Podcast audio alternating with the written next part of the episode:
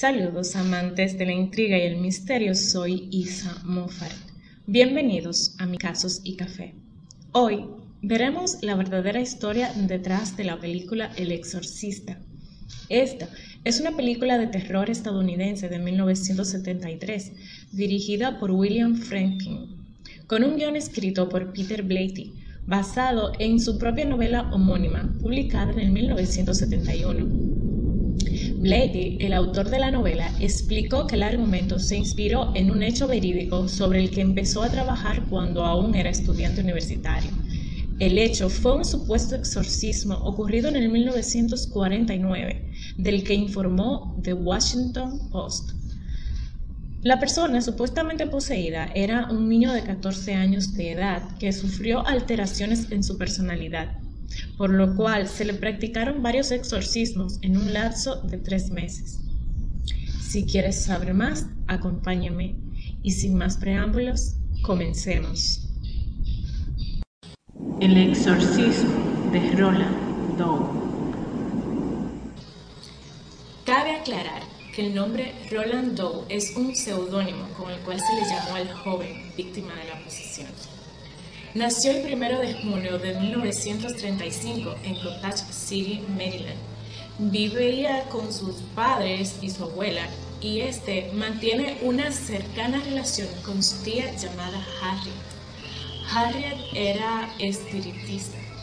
Creía que los muertos se podían comunicar con los vivos, así que ésta le muestra a Roland la Ouija como un medio para comunicarse con seres queridos en el más allá.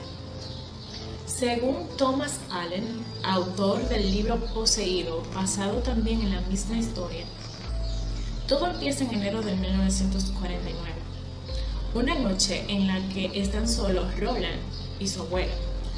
Comenzaron a escuchar ruidos extraños, una mecedora empieza a mecerse, un jarro sale volando por el aire y un cuadro de Cristo que estaba en la pared comienza a moverse como si lo estuvieran golpeando por detrás.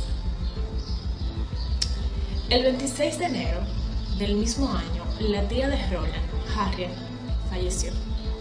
Esto afecta al joven de manera muy profunda y deprimido acude a la Ouija, aquel juego que le mostró su tía para intentar comunicarse con. En medio de estos sucesos, Roland comenzó a inquietarse, tenía pesadillas por las noches y sucesos extraños pasaban en su entorno. La familia era de devoción luterana acuden al pastor luterano Luther Mike Schultz. El reverendo Schultz cree en los fenómenos paranormales. Cree que una persona es capaz de mover objetos con el poder de la mente.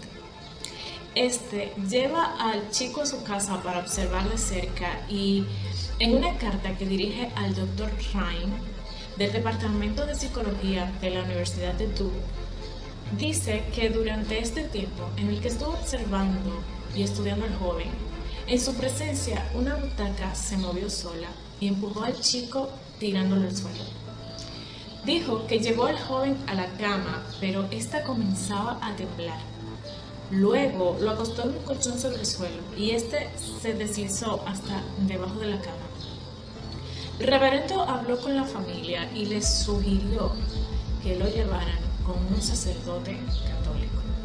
La familia acude a la iglesia católica de San Jaime en Mount Rainier y allí habla con el sacerdote católico Edward Hugh. Según testimonios de algunos sacerdotes, el padre Hugh les contó que aquella reunión había sido muy extraña. Varios objetos se movían solo. El joven estaba claramente molesto en aquella reunión y comenzó a hacer un fuerte frío en aquella habitación. Confesó que las cosas que presenció allí les provocaron miedo. El sacerdote estudia el caso, consulta varias fuentes y textos de la iglesia sobre el exorcismo y cree que este es un caso de posesión. Lee varios libros, investiga y pasa la información al arzobispo. Y a pesar de ser un sacerdote joven, le asignan este caso y le autorizan llevar a cabo el exorcismo. Ingresan el muchacho al hospital de Georgetown con la finalidad de practicar el exorcismo allí. Inmovilizan a Roland y el padre Hughes comienza el ritual. En medio de aquel evento, el joven arranca una baranda de la cama y desgarra el brazo del sacerdote, quien necesitó 100 puntos para cerrar la herida. En aquella ocasión, el padre Hughes sintió haber conocido al demonio. Luego de este episodio, un día el muchacho ve escrito en su pecho, con arañazos, el nombre de Luis. Y la madre pregunta si quiere que vayan a San Luis. Y aparece la palabra sí en su pecho. San Luis fue el lugar en el que murió su tía Harry. Así que se van allá, a casa de unos familiares. En esta casa vive una prima que estudia en la Universidad de San Luis. Esta habla con los padres del niño y le dice que quisiera hablar con uno de los sacerdotes con relación a las cosas extrañas que están sucediendo. Padres de Roland están de acuerdo y la joven acude al padre Raymond Bishop. La universidad era una institución jesuita donde este era profesor. Bishop acude a otro sacerdote mayor que él, el párroco de la iglesia San Francisco Javier, el padre William Bowden. Después de observar al muchacho y ver los acontecimientos que ocurrían en su presencia, el temblor de la cama, objetos volando, estos solicitan un permiso al arzobispo y este da su consentimiento poniendo a cargo al padre Bowden. El padre Bowden lleva un diario donde detalla los sucesos acontecidos en presencia del muchacho e inicia en la primera visita que se le realizó. En una de las memorias dice, martes 15 de marzo, ha temblado el colchón como siempre. La reliquia de Santa Margarita María fue arrojada de la almohada. El movimiento del colchón se prolongó durante dos horas. El padre Walter Halloran, aún era seminarista en este entonces, fue solicitado para auxiliar al padre Bowden y el padre le pidió que lo llevara a un lugar. Este accedió rápidamente. Llegaron a la casa del chico, hablaron con la familia. El chico se retiró a su cuarto y se puso la pijama. El padre Bowden está listo para iniciar. Se dirigen al cuarto de Roland, comienzan el ritual. A todo esto, Halloran no sabía de qué se trataba hasta que ve la reacción del joven. La cama se mueve, el frasco de agua bendita estirado por el aire y empieza a encajar las piezas. Y se da cuenta que se trata de un exorcismo.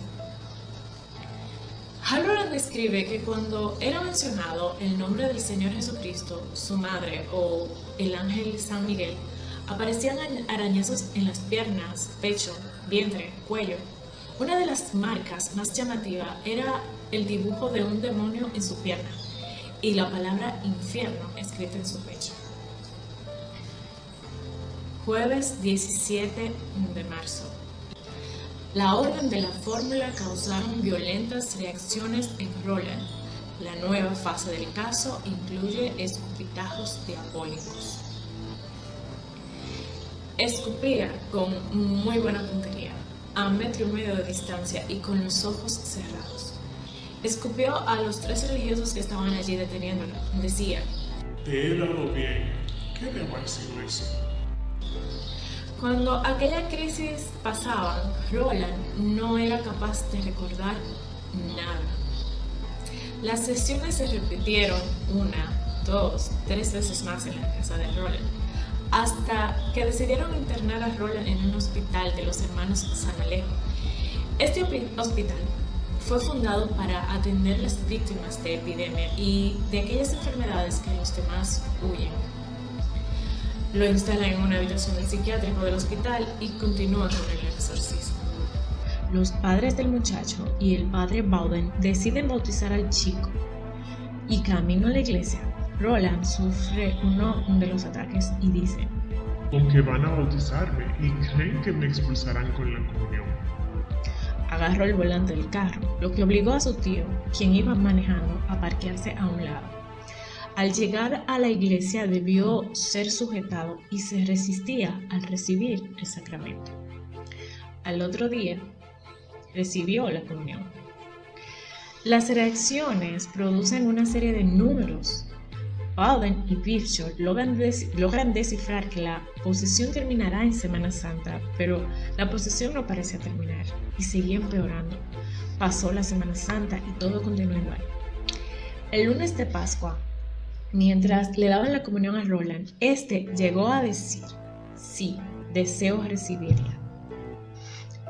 Pero una voz sale y dice, esto no es suficiente. Que para retirarse del cuerpo le falta decir otra palabra, pero el chico jamás la dirá. En la noche, mientras se le practica el exorcismo, Roland padece otro ataque, pero de repente una voz con autoridad se oye decir desde la boca del chico. Soy el arcángel San Miguel y te ordeno, Satanás, que abandones este cuerpo en el nombre de Dominus. De repente se escucha una detonación y en este momento termina el exorcismo. Dominus, el Señor, es la palabra. Desde este momento el chico llevó una vida normal Siempre llevó consigo una imagen de San Miguel. Su familia se convirtió al catolicismo y su nombre aún permanece en el anonimato. ¿Y a ti? ¿Qué te ha parecido la historia de hoy? Te invito a que lo dejes en los comentarios y si te gustó, dale like.